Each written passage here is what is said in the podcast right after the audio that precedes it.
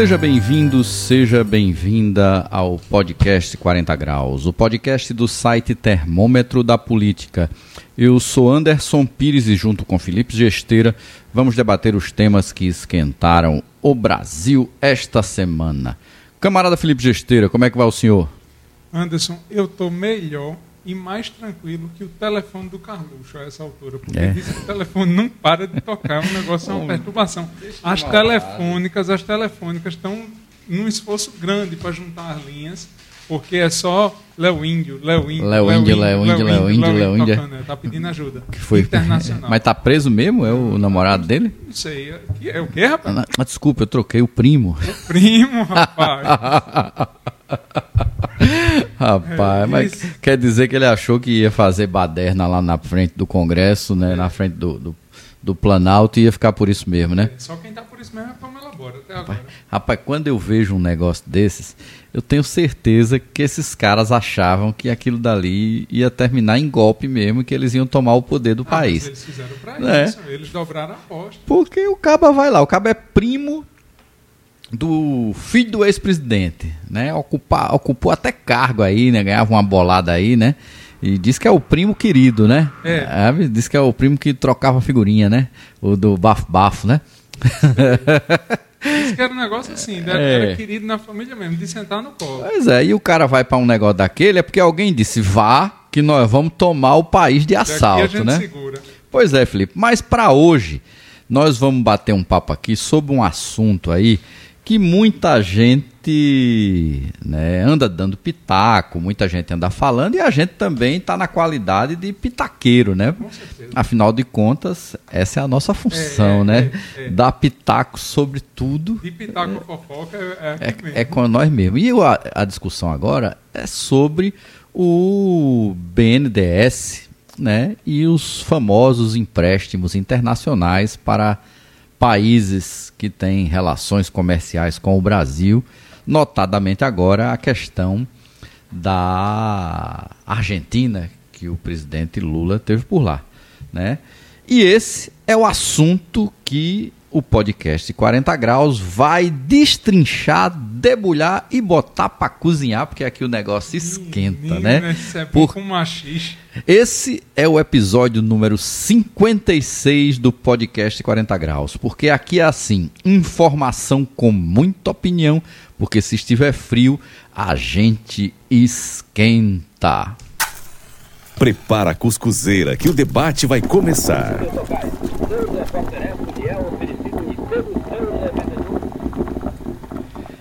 Camarada Felipe Gesteira, eu vou fazer aqui um, vamos dizer assim, um apêndice antes de entrar especificamente na questão do BNDES, por um motivo, né?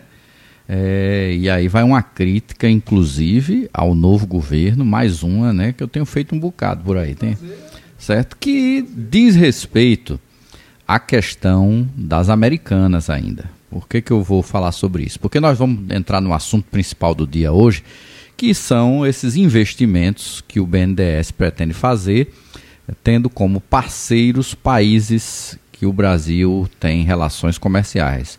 Que não pode ser só países vizinhos, podem ter outros países como já existiram no passado, certo? Por que, que eu vou falar das americanas? Porque até agora, Felipe, eu não vi um posicionamento oficial do governo brasileiro com relação a esse escândalo. Por que, que é um escândalo? Porque nós estamos falando de um rombo bilionário Criminoso. que tudo indica que é fruto de uma maracutaia contábil, né? Que tem por trás apenas os três homens mais ricos do Brasil. Então, Felipe, da mesma forma que se cobrou né, lisura, transparência por parte do governo brasileiro em tantas coisas e muitas vezes ele disse que estava sendo acusado injustamente, você vê que, curiosamente, né, a imprensa que cobrava tanta transparência no período da Lava Jato não está cobrando muito no que diz respeito a esse escândalo da Americanas. Né? Pra você ter uma ideia, os controladores do grupo eh, tentaram, vamos dizer assim, né, de forma um tanto quanto leviana, dizer que existiria conivência dos bancos que têm operações com o grupo nessa situação aí do caso das Americanas. E o que é que os bancos fizeram? É, foram para a justiça, o Bradesco entrou agora aí com, com né, um processo, com uma cautelar. Né, né? Não sei se o BTG ganhou, sei que o Bradesco ganhou, ganhou uma cautelar que obriga que nas investigações se apure a responsabilidade dos três sócios controladores, inclusive com a possibilidade deles terem que arcar com esses prejuízos. E por que, que eu estou falando sobre isso? Porque essa história das americanas não mexe só com um grande investidor. Tem muita gente que botou o seu dinheirinho, né? tem muita gente que acreditou no cartão AME Assim como tem casos de pessoas que levaram calote até do serviço de entrega que prestavam ao e-commerce das lojas americanas, certo? Então, o governo tem responsabilidade de se pronunciar sobre isso. Primeiro, porque os bancos públicos deram muito dinheiro para esse, esse grupo né, do qual a Americanas faz parte.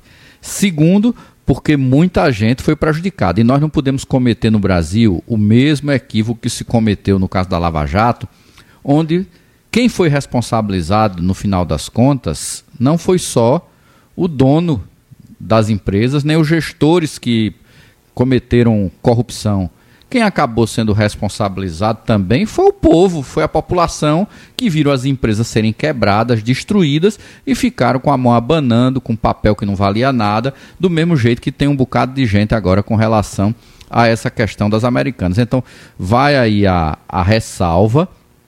Né? E eu espero que o governo brasileiro se pronuncie, que os órgãos de controle das operações financeiras, no país se pronuncie. Por quê? Porque é muito complicado. Né? Essa turma aí, eu, a gente está batido papo aí sobre escândalos né, que existiram ao longo né, da história e agora está passando no, no Netflix né, o escândalo do, do, do tal da corretora Madoff que os caras conseguiram passar décadas fingindo que eram grandes investidores, até que quando chegou a bolha do mercado imobiliário, desmanchou o esquema deles e só assim foi é, o negócio foi desmascarado. Quem é que pode garantir que as americanas não foi exatamente o início da pirâmide, do grande esquema montado por esses três supostos gênios né, das operações financeiras, né, o Teles, Sicupira e Lehman, que, para quem não sabe, eles começaram se mostrando geniais exatamente no processo de recuperação das americanas. E agora está vendo que o negócio era uma fraude. É, eu né? acho muito, muito válido essa sua cobrança. E uma coisa que eu acho interessante, que a gente começou o programa semana passada, a última edição do programa, batendo na história das americanas. E teve um ponto interessante que você trouxe, é que a imprensa não bate do jeito que deve ser, uhum. muito provavelmente porque os três controladores são donos de grandes empresas que são anunciantes. Hum, grandes, ah, talvez os maiores anunciantes é. do Brasil, né? Bota porque aí, Ambev, Ambev é. gasta uma, uma fábula, né? De Copa do Mundo a campeonatos e né, programas os mais diversos aí que eles têm lá cotas de patrocínio, né? Kraft Heinz, Kraft, é outro, né? Outro grupo Entendeu? de alimentícios. Pois é, tudo multinacional, é. né? Não é coisa pequena. Nós não estamos falando de, de, de, de nós estamos falando de alguns dos homens mais ricos do mundo, certo? Então o governo brasileiro tem que, tem que ter posicionamento com relação a isso, por quê? Porque de alguma maneira precisa proteger o cara que botou 5, 10 mil conto, ou a pessoa que tem lá seu cartãozinho da AME, que achava que estava ganhando ponto para desconto e quando foi usar agora essa semana, você sabia que não estão aceitando mais, Felipe? Não. Pois é, chega no posto de gasolina ali e diz: Eu quero usar meus créditos da AME. Acaba de ser aqui, não, esse aqui acabou. Por quê? Porque o negócio está sério, não vale, não vale mais nada e quem está perdendo né, é quem acreditou nesse tipo de, de, de, de golpe, que essa é. que é a verdade. É, não eu dá... achei interessante, teve uma entrevista de um cidadão para a Folha de São Paulo e ele compara o caso com o, o Madoff. O, é, que é, é Madoff, é, né? Madoff, é. Que os americanos ele, pronunciam. Ele pegou as economias dele, ele disse que eram todas as economias da vida dele, 40 mil reais, uhum. que para muito brasileiro é muito dinheiro, né? Tem gente que não, não consegue juntar isso ao longo da vida. Claro. E ele juntou isso e colocou nas americanas acreditando que o dinheiro dele ia render. Pois. Acima, da, acima é. do CDI, né? é. acima da poupança, enfim. Estamos aí com... Ele colocou... A interessante é isso, Anderson. Ele colocou os 40 mil no dia do desastre. É, é, esse bicho daí esse, se ferrou, né? Não, e não só ele, né? Ele é o cara que, que a Folha achou é, para é, conceder entrevista. É, mas quantas pessoas não Quantas pessoas não, não, não, passaram por isso, né? Então, não dá para fazer de conta que não está acontecendo e que o governo não tem que se pronunciar. Porque se for para o governo estar tá arrumando depois dinheiro para salvar bandido, aí não dá, né? É. Certo? Tem que salvar a empresa e tem que responsabilizar os bandidos Isso, e tirar salvar, deles. Exatamente, salvar a empresa e Por quê? Não é porque, não é porque eu acho que empresa né, é, tenha que ser salva aleatoriamente, não. É porque tem um monte de gente aí que vai ser prejudicado por tabela. Né? Tem fundo de pensão, tem um monte de coisa. Tá? Eu não sou nenhum defensor do capitalismo, muito pelo contrário. Acho que nessas horas é que a gente tem certeza que o Estado existe para proteger o capitalismo, porque no final das contas, empresa é fruto né, desse sistema. Mas não dá é para ficar mais fazendo graça e a gente deixando passar batido esse tipo de coisa. É. Mas voltando aqui para o assunto e, principal. E só, né? só para encerrar, as ações das americanas hoje estão sendo alvos de especuladores, porque uhum. não, não existe, não faz sentido que, que um papel de uma empresa que não vale nada, ele varie 16, 20% de um dia para o outro. Entendeu? Então, assim, tem gente usando, usando a ação da Americanas que não vale nada para fazer day trade, para fazer dinheiro. Alô, alô? Tá, tá aí. É porque você está falando meio longe falando aí do longe, negócio, né? fala para dentro, é. né? Aí então, assim, tem gente usando o papel das americanas para fazer dinheiro e o valor da ação das americanas hoje não vale nem um Kit Kat. É verdade. É. Tá um mais barato. custa tá mais, mais barato, reais, né? Tá mais barato comprar Eu acho que uma ação um, das americanas do que um Kit Kat. Nem um bis, né? O cara tá comprando mais, né? Uma caixa de bis. Né? Aquela pipoca lá, um pacote de box, não é. dá, né? Tá pois tá bom. Hoje. Vamos agora falar aqui, Felipe Gesteira, dessa nova celeuma envolvendo o BNDES, o Banco Nacional de Desenvolvimento Econômico e Social, que a primeira coisa que a gente tem que entender é o seguinte: o que é que é o BNDES? O BNDES é uma grande, é um banco de fomento. Se é um banco de fomento, ele tem algumas particularidades em relação a outros bancos, por exemplo, não tem conta corrente no BNDES, né? Ele é um banco que é pensado para estimular o crescimento econômico e social do país, né? E para isso ele adota algumas estratégias, inclusive até empréstimos com juros subsidiados. Né? Muitas vezes é, você vai, vai ver aí, quem, quem tiver acesso, quem quiser, vai lá no, no portal da transparência, vai no próprio BNDES, as operações são públicas, estão lá colocadas e vão, vai ver que as condições que, de um empréstimo do BNDES elas são diferenciadas em relação a que outros bancos iriam colocar. Agora é óbvio que para isso você tem que ter algum tipo de motivo estratégico para esse tipo de financiamento. Existe também a possibilidade de acesso a crédito do BNDES a partir de agentes financeiros, como outros bancos públicos, como o Banco do Nordeste, como o Banco do Brasil, como Caixa, e até bancos é, privados que apresentam uma taxa de juro também abaixo daquilo que normalmente é praticado né, de acordo com as especificidades do negócio e coisas desse tipo. Então, a primeira questão que precisa se entender é qual é o papel do BNDES. Se dentro da sua gestão, dentro da sua política, ele está conseguindo cumprir com aquilo para o qual que ele foi criado. Porque aí a gente volta é, para uma discussão né, que remete não agora aos recentes anos 2000, mas a gente pode tratar disso do final dos anos 80, quando você teve aí a eleição, né, a primeira eleição democrática desse país após a ditadura, que elegeu Fernando Collor de Mello, e do, de 1990 para cá, o BNDES já emprestou dinheiro para muitas operações de empresas brasileiras no exterior.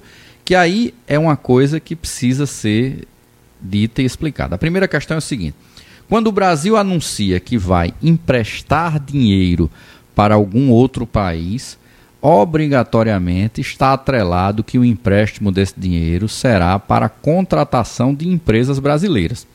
Então, de alguma maneira, o dinheiro volta. O dinheiro já volta, é bom destacar, o dinheiro volta antes do pagamento do empréstimo. Não, é, é, é, o que eu estou lhe dizendo, já volta, já volta, de alguma maneira ele já volta para o país, certo? Por quê? Porque se a empresa é brasileira, se ela quer vai estar tá vendendo os insumos, os serviços, esse dinheiro vem para cá. Sim. É do mesmo jeito que as multinacionais fazem quando montam né, suas operações em outros países, certo? Porém, não significa necessariamente que elas tenham é, fomento nos seus países de origem para isso. Quase todas as grandes economias, ou melhor, todas as grandes economias do mundo têm bancos de fomento para esse tipo de, de situação. No caso da, do BNDES, nós temos um processo de politização e de queimação muito indecorrente daquilo que foi a Operação Lava Jato. Por quê? Porque as principais empresas envolvidas na Lava Jato tinham como principal banco de fomento, principal banco é, financiador das suas operações, o BNDES.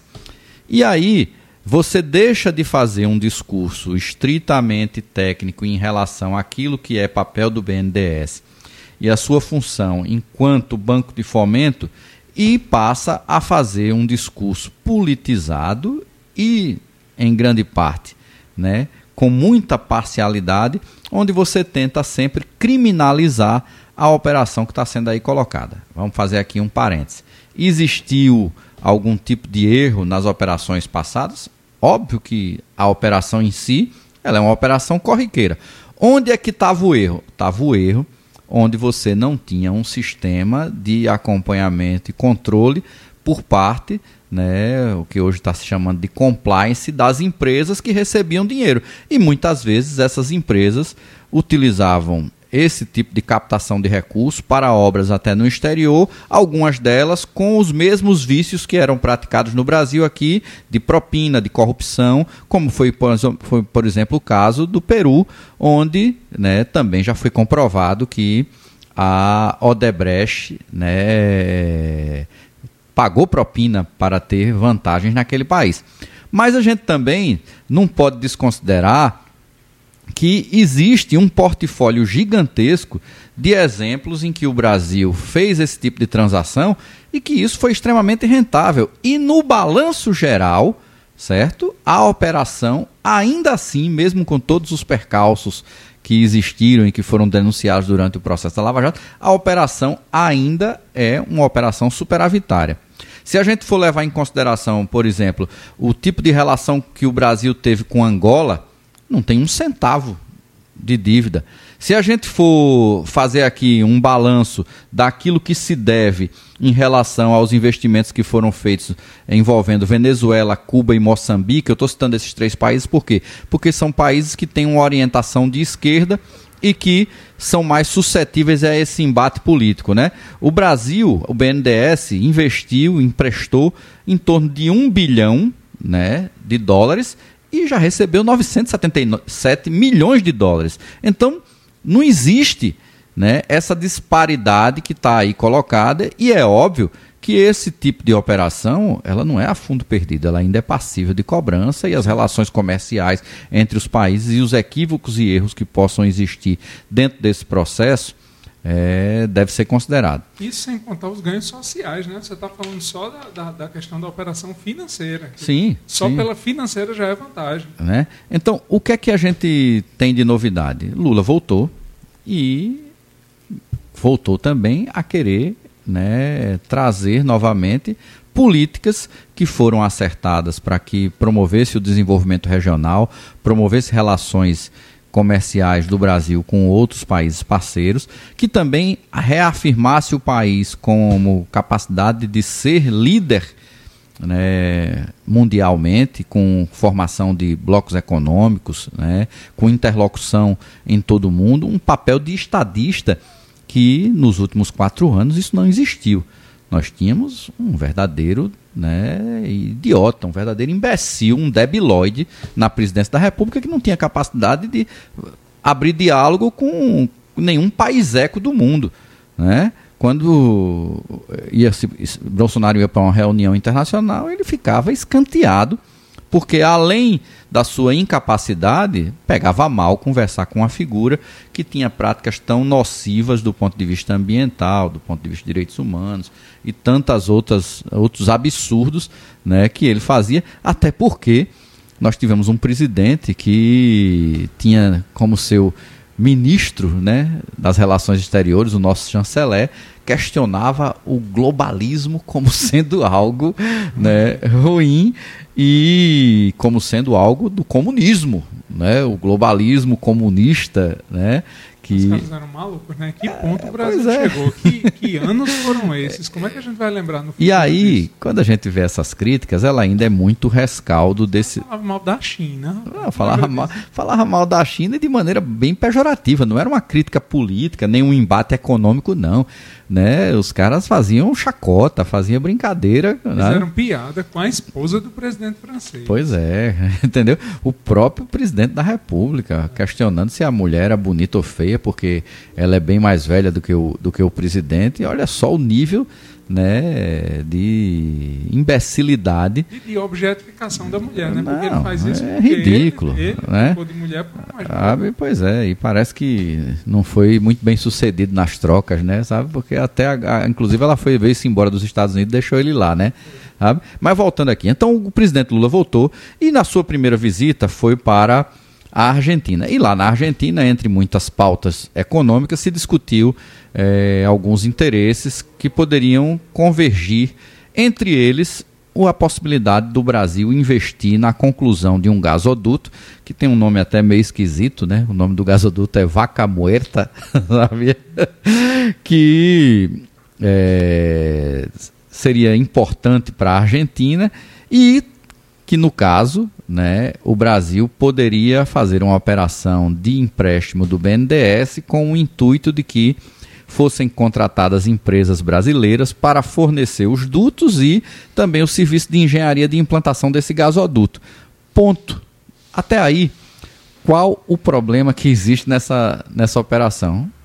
entendo que absolutamente nenhum dentro daquilo que é o, o modelo de Estado capitalista, de relações comerciais, né, de possibilidade de trocas comerciais como indutor, como fomentador do desenvolvimento econômico no país. Entra então todo um, um, um, outro problema que precisa ser combatido e que aí o governo Lula tem que tomar cuidado para ele não ficar acuado de que ele não pode achar né, que tudo aquilo que é dito deve ser justificado na ótica do acusador. Por quê? Porque a ótica do acusador é a ótica da Lava Jato. É a ótica de quem pressupõe a culpa e pressupõe o culpado, independente da existência de provas. Porque, a priori, a pessoa pode dizer: não, mas a Argentina está quebrada. Eu disse: pois é, mas quem não está quebrado não precisa de ajuda. eu só vou pedir empréstimo no banco ou só prorroga a minha parcela do cartão de crédito se eu tiver quebrado, né? Tem sentido isso? Ou será que a Ucrânia está pedindo ajuda financeira, né, que na maioria das vezes está vindo na forma de armas? Por quê? Porque ela está com dinheiro sobrando? Não, porque ela não tem dinheiro para se armar. E assim, em tudo aquilo que existe transação de mercadoria, de alguma forma, né, você terá alguém que está precisando e outro que está em condições de oferecer. Aí as pessoas podem dizer, mas o Brasil está quebrado. Não, não está. O Brasil nunca teve.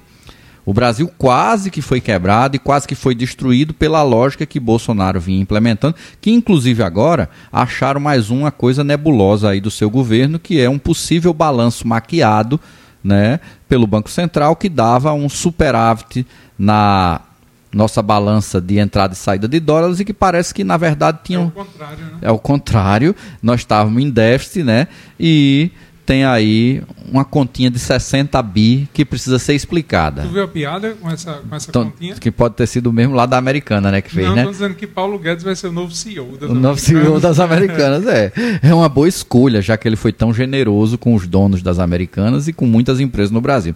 Então, o que é que, que, é, que fica de mais é, é importante para além da questão da relação comercial e econômica, que nós não somos especialistas nisso, nós não entendemos.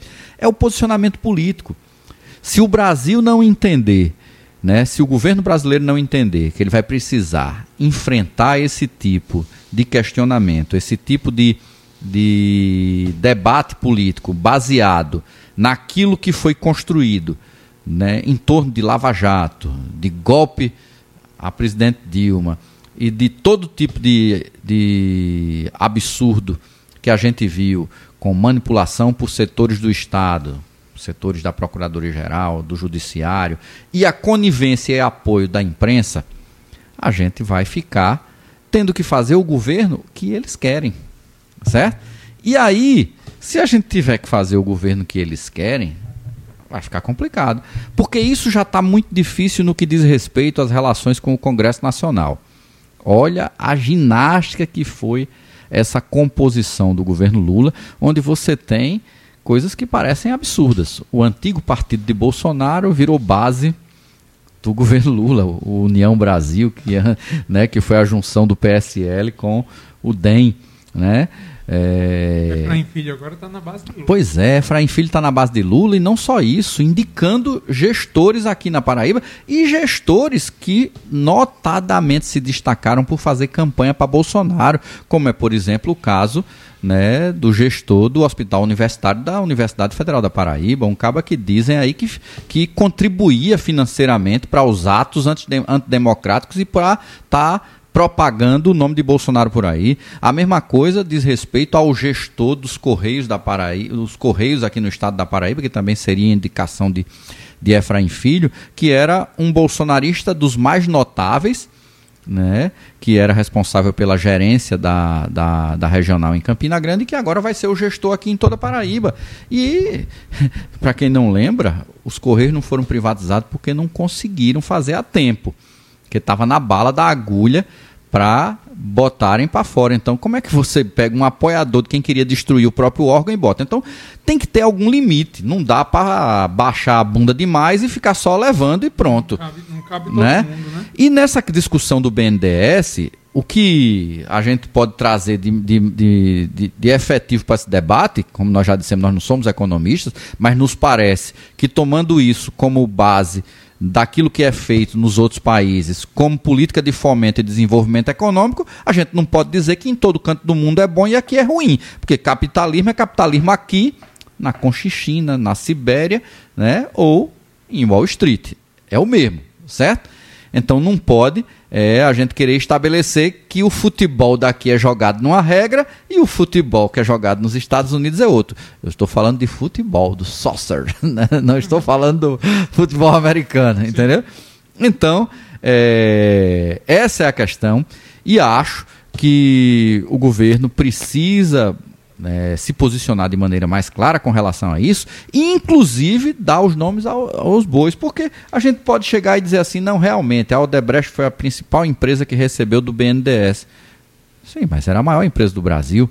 Eu não conheço nenhuma outra empresa né, que tenha tido a inserção, a, tirando a Petrobras, né, porque no final das contas é uma empresa petrolífera que tem impacto é, pela sua própria natureza, né? Mas eu não conheço nenhuma empresa no mundo que tenha produzido as obras internacionais que a Odebrecht tenha produzido. O povo se orgulha tanto de chegar naquele aeroporto lá de Miami, né? Tá lá uma placa da Odebrecht, sabe? Eu lembro que inclusive na época do governo Lula eu, né? Até me orgulhei, disse, porra, uma empresa brasileira foi quem fez aqui esse aeroporto que eu estou chegando. Você chega no aeroporto de Tóquio, tem lá uma placa da Odebrecht, né? Mas não. Os espanhóis, quando chegam em João Pessoa, não se orgulham. Pois não, é. Agora, quando você chega em João Pessoa, que vê aquela placa da AENA e vê esse cacareco aqui, você ninguém não vê ninguém questionar, né? Provavelmente. O a... Odebrecht fazendo Pois é. Aqui. Provavelmente, aí eu estou falando em, com suposição, a AENA deve ter recebido dinheiro de fomento do banco lá da Espanha para poder comprar as concessões dos aeroportos aqui no nosso Nordeste, no nosso Brasil. Não é isso? Então não tem nada de absurdo nisso fica muito mais a discussão sobre o posicionamento político, sobre a política de comunicação em torno desses temas e se a gente vai ficar o tempo todo agora pagando pedágio para quem quis destruir, né? não só politicamente, como fisicamente. Queriam matar o presidente dentro da cadeia, o presidente Lula, certo? E destruir toda e qualquer política que tenha sido implementada por ele. Por quê? A gente não pode dizer que estamos em, nas mesmas condições de 2003. Acho que a situação hoje está pior, porque o desmantelo de Bolsonaro foi muito maior do que as condições que Fernando Henrique Cardoso passou né, o Brasil para Lula. Mas não vamos vir aqui com onda, porque no ano de 2002 nós tivemos uma inflação de mais de 12% também, nós tínhamos o dólar acima de 4%, nós estávamos com o desemprego na casa dos 12%. Então, nós pegamos em 2003, eu digo nós porque eu votei em Lula, acreditei nesse governo também, quando ele foi eleito a primeira vez, né, o país também numa situação muito ruim, ruim e teve coragem de enfrentar teve coragem de fazer, de fazer empréstimo para a empresa quando estava o mundo todo entrando em, em, em, recessão e retração econômica por causa da bolha do subprime lá americano. E o Brasil teve coragem de fazer diferente. Então, se a gente não se posicionar. E ainda fizeram piada, né? Porque pois o Brasil é, enfrentou a crise de uma forma é, muito mais leve. Quando o Lula disse que era marolinha, né? Quando disse que era marolinha, ainda, ainda fizeram piada. Pois é. Então, acho que esse primeiro exemplo é, é o primeiro teste. Se for para baixar as calças também nesse aspecto aí fica difícil, porque lá no Congresso ainda tem uma justificativa, os cabas têm mandato. De alguma maneira eles foram legitimados pelo povo. Seja doido, seja bandido, seja o que for, receberam o voto e estão lá. É do jogo a coalizão. Agora, fazer o discurso né, conveniente, as cobranças de quem batia palma para uma lava-jato e tinha pré-estabelecido que todo tipo de operação todo tipo de conduta que fosse guiada pelo governo Lula, como esta que foi a política do BNDES nas suas outras gestões, era coisa de marginal de bandido, aí não dá. Temos que ir para cima e temos que pensar como é que vai reagir e tocar esse país. Porque se for para ficar com milindre preocupado o tempo todo, aí para quê? É, tem que ir para cima mesmo. E aí, doutor Felipe, o que, é que você tem a dizer mais sobre estas questões? Sabe? A única coisa que me preocupa é essa história de não ir para cima, sabe, Anderson? Porque o governo ele uhum. tem que se posicionar e tem que defender o que é, como a gente discute muito, o que é conceitual. Se você acredita, como política de governo, que é importante investir fora do país, porque isso vai trazer, vai fomentar empresas brasileiras, vai fomentar emprego. E digo mais, mesmo que não fosse com empresas brasileiras, porque quando você fortalece a economia da região, uhum. quando todos os países da região, quando todos os países da América Latina se fortalecem, você fortalece o nosso bloco de, de, uma, de uma forma geral, fortalece o bloco como um todo. Isso. Mas nem é assim, né? Vão ser empresas brasileiras, você vai gerar capital para empresas brasileiras, vai gerar uhum. valorização para empresas brasileiras. A mão invisível do mercado, né, que esse pessoal tanto gosta de, de valorizar. As empresas brasileiras que têm capital aberto, com esse fomento e atuando em outros países, vão se valorizar no mercado também de capitais. Uhum. Entendeu? Então a valorização ela é geral, vai gerar emprego, vai gerar fortuna, vai gerar renda para muita gente. Né? E é importante demais. Agora o governo tem que entender que essa briga tem que ser defendida conceitualmente. Na mesma semana que, no dia que Lula anunciou que, que o BNDES ia fomentar é, é, negócios na Argentina, né, que começou o cacete, que os bolsonaristas começaram a meter o pau, o grupo do PT, teve, teve gente ligada ao PT que, que começou a divulgar, teve que divulgar nas redes sociais cards explicando como era o funcionamento do BNDES, como se, como se aquilo ali tivesse errado, entendeu? Eu, eu me preocupo com a forma como essa comunicação é feita, porque eles não, eles não foram para cima na comunicação, dizer que tem que fazer mesmo. Não sei pois é, foi, foi, dar explicação. Não tem que dar Foi passar recibo, rapaz. Foi passar recibo. É? Aquela forma como o governo se comunicou, explicando demais, se justificando. Okay. Porque quando você está fazendo uma coisa que é certa e alguém vem bater em você, você tem que ir para cima. Você não pode dizer, eita, me desculpe, eu estou fazendo isso aqui, mas eu estou é. correto. Não é assim que funciona. É. Quando você está correto, você está então, correto. Então não é conceito, né? Está preocupado com a moral, com o que é, vão estar. Tá, tá preocupado com a imagem. Com, com o que vão estar tá pensando de você. O que é que vão achar de mim porque ah. eu estou financiando empresas brasileiras? Espera aí, meu amigo. Você de foi eleito foi para isso. Não vão achar que eu estou roubando, que eu estou dando dinheiro para desviar? É, é. isso? Está preocupado com isso? Então, se está preocupado com isso, espera aí não tinha para que ser presidente. É. Eu digo o seguinte: olha, Lula, Lula, quando chegou nessa campanha, ele chegou inocentado, de amor novo e com saúde. Então, meu amigo, se é para o cabo gastar o fim da vida, que o cabo podia estar tá curtindo um amor novo, curtindo o, o, o descanso, curtindo um monte de coisa, de sossego, pra, se ele enfrentou essa bomba, que foi tirar o Brasil das mãos do obscurantismo, para fazer meia boca, para fazer nhen, então, meu amigo, não era para ter ido. Pois é. É bom lembrar que quando Lula assumiu o governo em 2003, o Brasil tinha uma relação de completa dependência dos Estados Unidos e, e da Europa. E lembro que quando Lula começou a né, discutir com países da África, com países da Ásia, a fortalecer as relações do, do, do Mercosul e, e de outros países que nem eram do bloco ainda do Mercosul, que muita gente criticou. Ah, tem que continuar na lógica de subserviência, na lógica da teoria da dependência. Né? Que era é a lógica de Bolsonaro, né? Depois voltou. Não, na verdade, na verdade o Bolsonaro eu acho que não tem lógica nenhuma, né, Felipe? Porque é um doido. Porque quando a gente para para ver, né? Não tem nada pensado, não tem nada planejado, é uma coisa completamente desconexa, né? Não tem, porque você pode falar o que quiser do PSDB, mas ele tinha um grupo que pensava minimamente se a gente questionava ou não. Aquela política neoliberal que eles implementaram no Brasil foi algo pensado, não foi algo de maneira completamente aleatória. Eu acho que o que o único plano que que Bolsonaro tinha né? Era ganhar as eleições de todo jeito, fazendo todo tipo de, de, de, absurdo, porque depois que a gente ganhar, a gente resolve como faz. Acho que foi a única coisa que ele pensou, né? E pensou um tanto tarde, porque se ele tivesse tomado algumas atitudes um pouco antes, ele podia ter até ganhar a eleição, sim, né? Sim. Mas a gente tá vendo aí, basta fazer uma busca. Olha, quem quiser acessar o portal da transparência do, mudou, do né? governo é. brasileiro, mudou, viu? Tá funcionando tá muito funcionando. Bem. Olha, você bota o nome da pessoa, já sai tudo que você, você, puder tiver, imaginar. Se você tiver aquele parente que você desconfia que é... tem negócios escusos com o governo, Isso. que recebeu auxílio emergencial indevidamente, pode botar pois o nome é. completo Tanto, que sai bem bonitinho. Tanto é que a gente tá achando um monte de gente por aí, é, é. né, que pousa de gente decente, que foi lá pegar o dinheiro que era pro pobre para usar o auxílio que Bolsonaro deu. Porque, na verdade, Bolsonaro não estava nem aí para o pobre. Ele queria era jogar aquilo como se fosse uma forma de institucionalizar a compra de voto. Essa que é a verdade, né? Outra coisa, se você for na Agência Brasil, né? A Agência Brasil, o site da Agência Brasil, até as fotos, o conteúdo agora é outro. Você tinha dificuldade de encontrar na, na, na, Agência Brasil fotos de manifestação de movimentos sociais, de grupos mais à esquerda, de, de, de, de pessoas progressistas. Até isso agora você vai lá e acha. Então você tem algumas mudanças significativas. Melhorou o país, né? melhorou. Então o que Lula tem que entender é o seguinte, velho, você apostou em 2003 porque você achava que isso era o correto e acho que é. Nós não podemos continuar trabalhando na lógica da concentração da riqueza no norte rico e esclarecido né? Estamos falando aqui de Europa e Estados Unidos. Não podemos.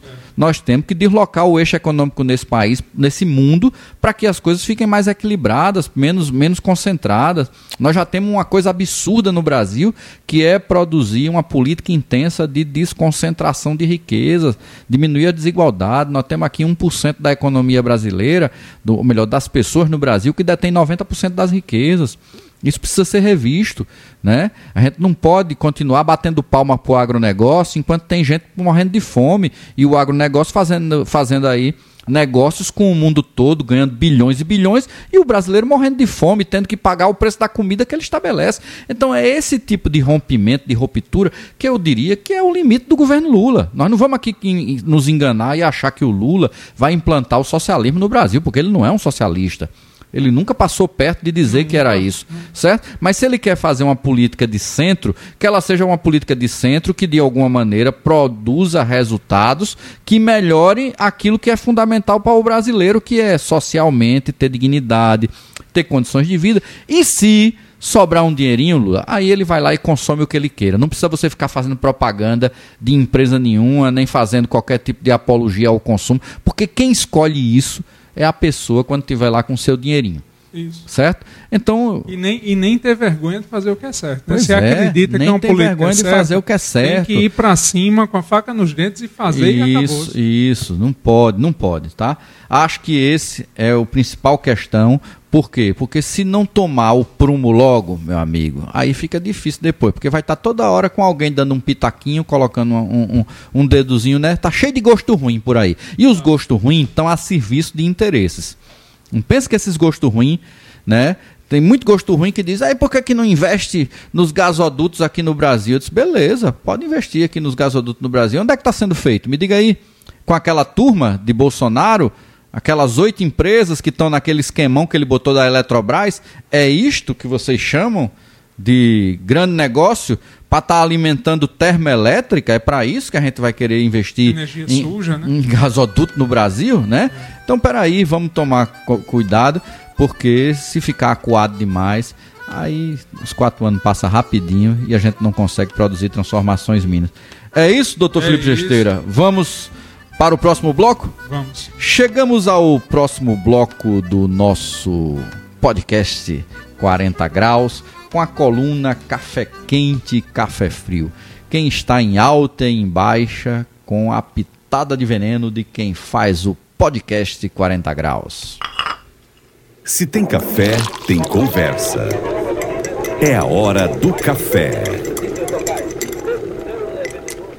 Camarada Felipe Gesteira, vamos aos eleitos da semana? Eita, é fumo. Vamos começar pelo café frio. Frio, pra né? terminar falando bem. Olha, episódio 56, hein? Passa rápido essa vida, hein? Tá vendo, Lula? Presta atenção que o negócio passa ligeiro, É. né? Vamos aos eleitos da semana e vamos começar pelo café frio pra gente terminar esse programa falando bem de alguém, né? Que às vezes é bom, né? É, importante. Pra quem vai o seu café frio, Felipe? Meu café frio vai para o Botafogo da Paraíba. Vixe, Mário, o Botafogo tá lascado, né? Diz que estão dizendo aí, Felipe, que é, é o pior início de campeonato da história. Você já viu isso? Nunca teve um resultado tão ruim, sucessivo. Quantas partidas já que ele não ganha? Eu sei lá, eu não Seis, sete não. partidas, né, seguida? Eu sei que o Alto, que é meu time, tá sem ganhar também. Não, mas também o Alto não ganhar não, não é, não é problema. peraí, respeito.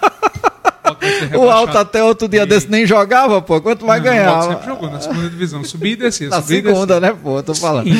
É, Mas é, mas o Botafogo. vai- mas o mas mas- isso, isso tá parecendo, acaba que, que coisa de revanchismo. Não, É, porque você torce pro, pro alto. Pra você era bom o Botafogo tá lascado. não, é não. É Não é não? não. Não, Como é, que é isso? importante, você, você torce pro adversário.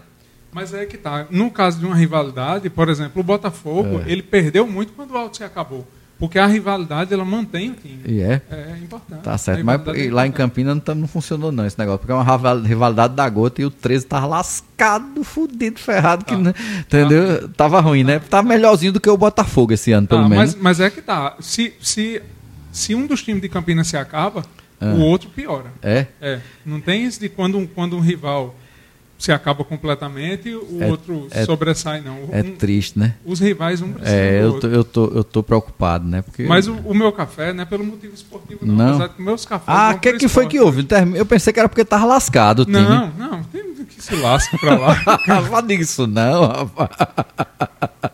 Se fosse uma relação entre mulheres, eu dizia, onde é que fica a sororidade? Não, Co- co- eu quero que o Botafogo se lasque em campo.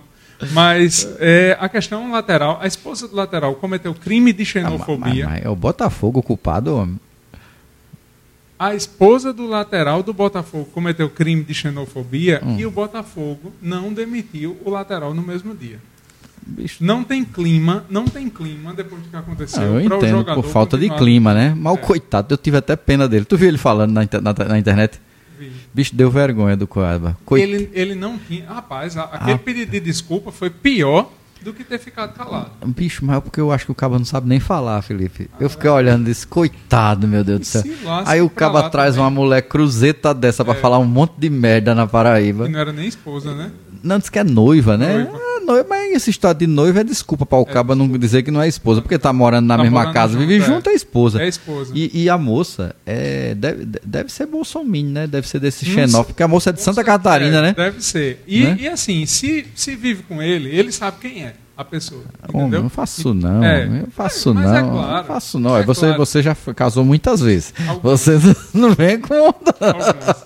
Uma pessoa que dorme junto conhece a pessoa. Tu quer dizer que aquilo ali que, Você- ela, você- que ela soltou no Instagram, ela nunca falou pra ele em Você, casa. você, do arrastado você nunca acordou com uma, uma panela de água quente sendo jogada em cima de você. Então, A pessoa não acorda.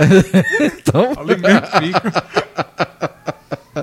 pois é, mas quer Meu dizer, café frio vai pro Botafogo. O Botafogo. Porque depois de um episódio lamentável, Hum. que foi crime de xenofobia, não tem, não tem eufemismo pra aquilo ali, Ah. entendeu? Mas se o caba separar da mulher já resolve o problema? Mandar ela de volta pra Santa Catarina? Não tem clima. Não, eu tô perguntando. E Se... o cabo nem craque era, o cabo Não, mas craque no Botafogo não tem, né, velho? Com a situação que eu Não, tô... mas ali, aquele, aquilo ali, além, além de tudo, Não, é ruim de bola. craque no Botafogo não pode ter, né, Felipe? Porque a situação que o time tá, o- tá, tá ruim, né? O técnico que veio cheio da bossa, cheio da conversa fiada, dizendo que tinha certeza que o time ia ser campeão paraibano, durou cinco, cinco partidas, não ganhou, um- não ganhou uma. Puta merda, tamo ruim, né? E agora botaram lá o Diá, né? É, Foram pra resolver. pra resolver, né? Tá bom demais, né? Ele foi do último time dele na Paraíba, foi o Souza, não foi? Não sabe não, né? Então tá bom. Tá Ele ruim, já mas- foi 13. Felipe, vamos lá. Deixa eu ir pro meu café frio. Sabe pra quem vai meu café frio, velho? Pra o cinismo. Mas no caso, o cinismo De quem? tem nome. Ah, É, de Valdemar da Costa Ei, Neto. foi bonito, viu? Pelo amor de Deus, bicho, você viu? Você viu o que é que o caba safado, presidente do partido de Bolsonaro veio dizer sobre aquela história da minuta, Da minuta. do golpe que todo mundo tinha, que ele vivia recebendo por e-mail e ele era tão é, bandido fino, né, treinado, muitos anos de cadeia, né? Ele já destruiu, já triturava todas, né? É. Você já parou para ver a disfarçatez desse povo? Eles ficam tentando o tempo todo armar versões para escaparem dos crimes que cometeram. Aí aparece agora do nada, né, o presidente do PL dizendo que todo mundo em torno de Bolsonaro tinha daquele tipo de minuta que o povo chegava no meio da rua e dizia: "Olha, quer uma minuta pro golpe, quer uma minuta pro golpe".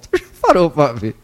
Agora como é que um Diz que tinha um mimeógrafo né, lá Bicho, dentro, rodando bicho, minuto do deve ser, deve ser. Não, né? armou do povo, chega aquele cheiro, álcool. aquele cheiro de álcool né, que tinha lá não era cachaça não, né? Era não. Era rodando, né, minuta golpista. Agora, bicho, olha como é doido o sistema político brasileiro. Como é que um cara desse, ele foi condenado, réu confesso, a mulher dele já esculhambou ele em tudo que é canto, dizendo toda a safadeza, já escancarou todas as safadezas que ele fazia.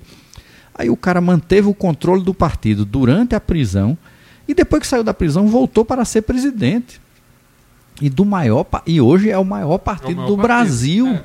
É. o que tem a maior bancada, é o que tem o maior fundo partidário, vai ter o maior fundo eleitoral, consequentemente. Bolsonaro, o partido ficou bem. Tu já pensou? Não pode um negócio desse. É óbvio que ele só consegue isso porque deve ter um estatuto draconiano, que ele deveria ter um monte de laranja para compor a executiva e o diretório do partido, e assim ele consegue mandar. E não é o único exemplo. Outro exemplo é Roberto Jefferson, que foi preso, saiu, voltou, é doido, já, tá, já foi preso de novo, e o Caba continua tendo controle do partido. Né? Então, além do café frio para Valdemar da Costa Neto, vai aí um recado que entre tantas reformas que esse país precisa, precisa-se ter uma reforma que trate da questão partidária Uma nesse país. séria, Os partidos são cartórios, são esquemas que as pessoas tomam posse deles e vira algo de cunho hereditário. Olha, o Brasil conseguiu romper até com a hereditariedade dos cartórios, que era uma coisa vergonhosa, né? O povo ganhava um cartório e ficava passando de pai para filho, não sei o quê, fazendo fortunas e não sei o que lá, né? E elegendo vereador. Pois é, agora tem que pelo menos fazer um concurso. Não estou dizendo que concurso é a mais democrática das formas, que não é, certo? Mas pelo menos não é mais hereditário. É, mas tem que acabar com Né? cartório. Tem que acabar com, com- não, com, com o cartório, Tem que acabar. né? Eu acho que tem muita coisa que não justifica existir o cartório. Hoje em dia não tem mais Né? nada com a tecnologia de Entendeu? hoje. Não tem com porquê. blockchain, É, com, com não assinatura tem- não tem digital. realmente porquê. É Pra um- que diabo tu vai para um cartório é um- assinar Não, é um esquema para esse povo fazer dinheiro, né? Não, não justifica não tem mais sentido. cartório. Agora também não pode ter partidos que funcionam como cartórios hereditários, né? Vai aí o recado. Vamos embora? Vamos. Café quente agora. Diz aí para quem vai o teu. O meu eu vou dar um café quente brevíssimo. É mesmo? Vai para é um, Vini Júnior. É um curto? É um café curto. É, coitado, né? Vai para Vini Júnior porque Maria. vem sofrendo repetidamente ataques racistas na Espanha, um país extremamente Agora, que racista. porra é aquilo, bicho? Não para, não. Ruindade. Não, mas não para. Ninguém vai dar um, um basta. Não vai, bicho, não vai chegar e dizer, ó, vai ser sem torcida. O Atlético de Madrid, que é quem mais tem aprontado, tem que jogar sem A torcida. do país. Tem tá que ter de- prejuízo para o Anderson, É clube. um país racista. Eu sei que é um país racista, mas, mas racista nós também somos no Brasil e nós já tivemos medidas com relação a esse tipo de Mas coisa. proporcionalmente a Espanha é muito Eu não, mais eu não sei quem é mais, quem é menos, né? Eu sei que nós tivemos aqui o país que mais teve escravidão durante toda a história do mundo. Nenhum país teve mais escravidão do que o Brasil e até aqui nós conseguimos dentro do futebol ter alguma medida. Será que na Espanha não vão fazer nada? Esse rapaz vai, vai morrer lá sendo ag- Será que quando matarem Vini Júnior, porque tá faltando só isso? Tá faltando só isso. A ameaça de morte já teve. Não é? né? Porque botaram o cara pendurado, É. botaram um boneco é com a um- camisa dele é um pendurado. O que é que precisa mais? Agora, independente da liga do futebol, não tem governo não esse país, Governo racista. certo? Não dá, É bicho. conivência. Não dá É pra ser desse jeito. Meu Hã? café quente vai para Vini Júnior porque, apesar de tudo, ele segue enfrentando o racismo e dando show. Eu, sinceramente, eu- É revoltante, né? é revoltante. Eu acho que, que- que- eu, eu, eu não ficava não, na boa. Eu não ficava não. Eu processava o clube, inclusive, e processava o A- Estado espanhol e a Liga. E a E- e liga. a Liga. E a liga. Por quê? Porque aquilo que está acontecendo é um atentado aos direitos humanos. Isso. Aquilo é coisa para tribunal internacional. Entendeu? Então não pode, porra. Não foi uma vez, duas, não. Sabe? E cada vez está pior. Será que da próxima vez né, a gente pode encontrar o, o menino morto num canto aí? Sabe? Não dá para não dá para alisar com só aí abrir os olhos. Pois é, para só aí abrir os olhos, vão esperar que matem, é? Porque é ódio demais, viu? Isso. Não dá, sabe? Beleza, vamos embora? Vamos. Vou passar o meu café quente. Passa. Meu café quente vai para o nosso interventor em Brasília, na segurança pública, o camarada Ricardo Capelli, Boa. que assumiu a missão, entregou o relatório e acho que cumpriu a contento, né? Teve papel importante. A gente percebe que as coisas mudaram. Inclusive, né, a polícia do Distrito Federal agiu agora já num outro caso que diz respeito àquele imbecil que ficou ameaçando o advogado de Lula no banheiro do aeroporto, Sim. lembra? Pois é, já acharam o caba, estão né, tá processando, estão indiciando. Então, você vê que gestão faz efeito, certo? Se você tem um gestor que é golpista, que atenta contra a democracia, que transforma isso né, como algo aceitável, as coisas não funcionam. Então, meu café quente né, vai para Ricardo Capelli, meu amigo, meu colega de Uni. Convidado que, a quando passar para João Pessoa um tomar um café não- quente aqui, não- presencialmente. Não é muito fácil, não, mas um dia ele vem aqui por alguma missão do, do Ministério da Justiça e a gente vai lá cumprimentá-lo, sabe? E fica aí, porque acho que foi um trabalho muito difícil. Não acredito que ninguém queira começar um governo recebendo uma missão dessa, porque poderia dar errado também Sim. né? A gente não sabe o tamanho dos absurdos que essas figuras estavam prontas para aprontar. E pelo próprio relatório, está lá dito que o ex-ministro de Bolsonaro e ex-secretário de Segurança do Distrito Federal recebeu um relatório que apontava para a possibilidade daquilo que aconteceu. E não tomou providência porque não quis. Né? Então é cacete nele que continue na cadeia e pague pelo aquilo que fez. Beleza? Beleza. Mais alguma coisa para levantar, camarada Felipe Gesteira? Tem, rapaz. Que? Cerveja? Tem- não, tem na, tem na regra do no, no nosso regulamento. Qual é a regra? podcast. Qual é a Hoje regra? tem café extra, Por quê? porque tem um brinde de café. E é? É. Como é essa sacanagem? É uma, não, não é sacanagem, não. É para pessoas ilustres. É? É, nós Diga temos aí. um aniversariante hoje que é colunista do termômetro da E é? política. Quem? Ah, Então é um- verdade, é um de verdade. Nossa amiga Nossa da- ilustre. da- com origens né, jurássicas, né? Origens jurássicas. é. Nossa amiga Luísa Gadelha vai um brinde antifascista, uma pessoa, É, uma pessoa, pessoa do bem, delicada, uma pessoa do bem. bem. que gosta das artes, que gosta de poesia, É. que gosta de. Escritora. que- é, escritora, nossa colunista. conv- Convido todos os nossos ouvintes a, a ler a coluna de Luísa Gadelha, que é muito boa, por sinal, texto maravilhoso. Então, para ela, que é maravilhosa, merece um café E gosta de café, né? gosta de café. É isso aí, já teve por aqui tomando cafezinho com a Isso. gente, né? Muito bem lembrado, Felipe, muito bem lembrado. Café quente, café quente, feliz aniversário. Justíssimo, justíssimo, viu? Pois é isso. Terminamos por hoje. Terminamos. Vamos embora. O senhor vai tomar uma cervejinha? Eu tô de recesso, né? De recesso, eu tô de recesso, recesso tô de recesso. Eu tô naquele processo de purificação. Esse foi o podcast 40 graus, episódio 56. João Pessoa, Paraíba, Brasil. O podcast está nas principais plataformas de streaming e no site podcast40graus.com.br. Abraço a todas e todos, obrigado pela audiência e até o próximo programa. Valeu. Falou.